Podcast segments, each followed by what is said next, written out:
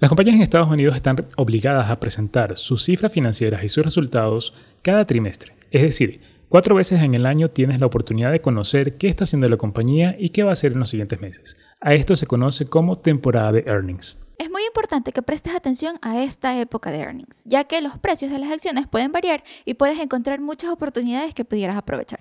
Mi nombre es Van Negri, junto con Invertir estamos aquí para ayudarte siempre para que las finanzas y las inversiones sean mucho más comprensibles para ti. Mi nombre es Samantha Noriega, Project Manager de Invertir.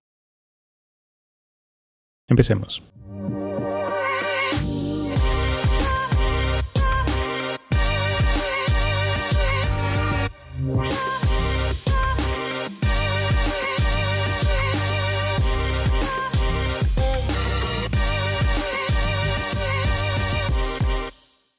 Como bien dijo Dan al principio de este episodio, las temporadas de earnings son las épocas en las que las compañías presentan sus resultados. Las temporadas de earnings inician en enero, abril, julio y octubre. Y en cada temporada se presentan los resultados del trimestre que cierra. Generalmente cada temporada dura alrededor de dos meses. En las primeras semanas suelen presentar sus resultados las compañías más grandes o consideradas como blue chips. Y para las últimas semanas suelen presentar sus resultados las compañías más pequeñas o las más nuevas. Un punto importante de que tienes que tener en consideración de la temporada de earnings, los primeros en presentar sus resultados son los grandes bancos, como por ejemplo Bank of America, Wells Fargo y Citibank.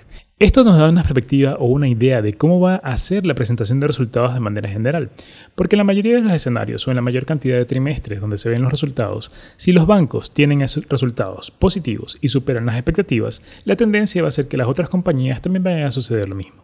Por eso esto de aquí marca la pauta del inicio de la temporada. Y como bien mencionó Sami, los tipos de compañías se van agrupando por semanas. En este sentido, hay semanas en las que solo presentan compañías de tecnología, las más importantes, hay otras semanas en las que presentan las compañías de retail o ventas masivas, y otras semanas compañías del sector de turismo, aviación u otros servicios relacionados. Así tú puedes ir monitoreando cómo van cada una de las industrias y cómo se va viendo la perspectiva de crecimiento de cada una de estas compañías.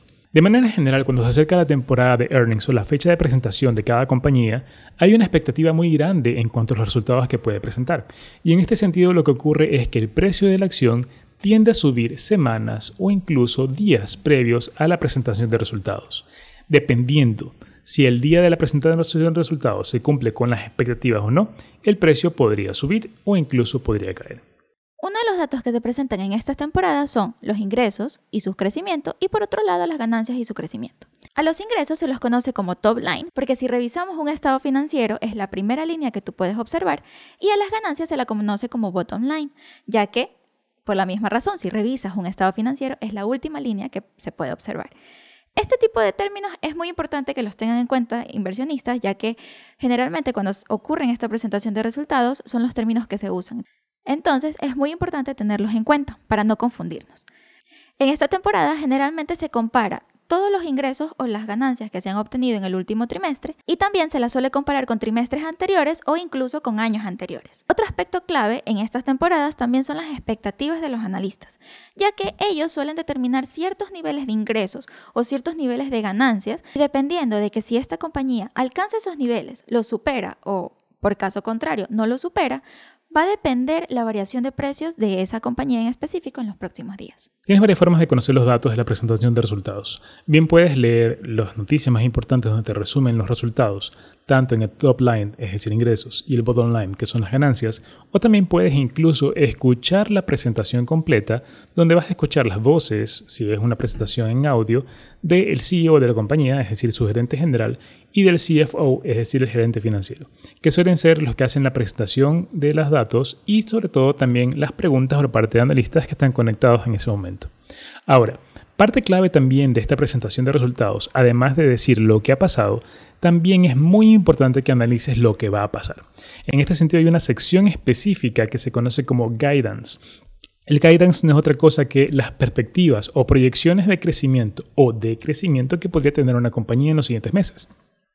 Hay muchas compañías que hoy en día están anunciando que van a tener problemas en las ventas por motivos de escasez de chips en cadenas de suministro o en general por problemas de temas logísticos a nivel internacional. O también hay ocasiones en que algunas compañías mencionan de que sus ventas van a ser mucho más altas de lo esperado y aumentan su perspectiva de crecimiento. Se pueden dar cualquiera de los dos casos. Sin embargo, te menciono que dependiendo del guidance también va a ser el movimiento del precio en los siguientes meses. Porque recuerda que no solo invertimos conociendo el pasado, tenemos que invertir sobre todo conociendo qué va a suceder con la compañía en el futuro, porque es ahí donde está la perspectiva de crecimiento si tenemos inversiones a mediano o largo plazo. En este sentido, te recomiendo muy bien escuchar o leer bien la parte del guidance para poder saber qué va a hacer la compañía en los siguientes meses. Y esto va a ser una clave para conocer si el precio va a aumentar o a disminuir. Muchas compañías que cumplen resultados en cuanto al crecimiento de ingresos y las ganancias, superando aún las expectativas de los analistas a nivel internacional, si tienen un mal guidance, su precio caerá. Esto ha sucedido, por ejemplo, con PayPal recientemente, ha sucedido con algunas otras compañías, que a pesar de que sus resultados o fueron buenos o no fueron tan malos, sin embargo su guidance fue muy pobre en el sentido de las perspectivas de crecimiento, esto afectó mucho el precio de sus acciones y tienden a caer. Dan, pero ¿cómo puedo saber cuándo las compañías van a presentar sus resultados? Excelente pregunta. Existe un calendario de ganancias que está publicado en Internet y que tú puedes acceder a él o también lo puedes acceder a través de nuestra aplicación móvil. En nuestra aplicación tienes una sección de calendario de ganancias donde vas a poder ver día a día cuáles son las compañías que van a presentar sus resultados. No solo de este día o de esta semana, sino de los próximos 30, 60 o 90 días. Así puedes estar preparado o preparada para poder tomar alguna de estas oportunidades y poder generar ganancias antes o después de la presentación de resultados. Ahora que ya conoces qué significan las temporadas de earnings, te recomendamos que siempre estés atento a ellas, ya que en esta temporada es muy probable que aparezcan varias oportunidades que tú puedes aprovechar. Hasta aquí este episodio, esperamos que te haya gustado y que sobre todo que hayas conocido mucho más con respecto a este tema de temporada de earnings y cómo poder aprovecharlas. Nos vemos en un próximo episodio con mucho más contenido de valor para ti. No olvides seguirnos en nuestras redes sociales para mucho más contenido de valor y nos vemos en un próximo episodio de Inversión Inteligente.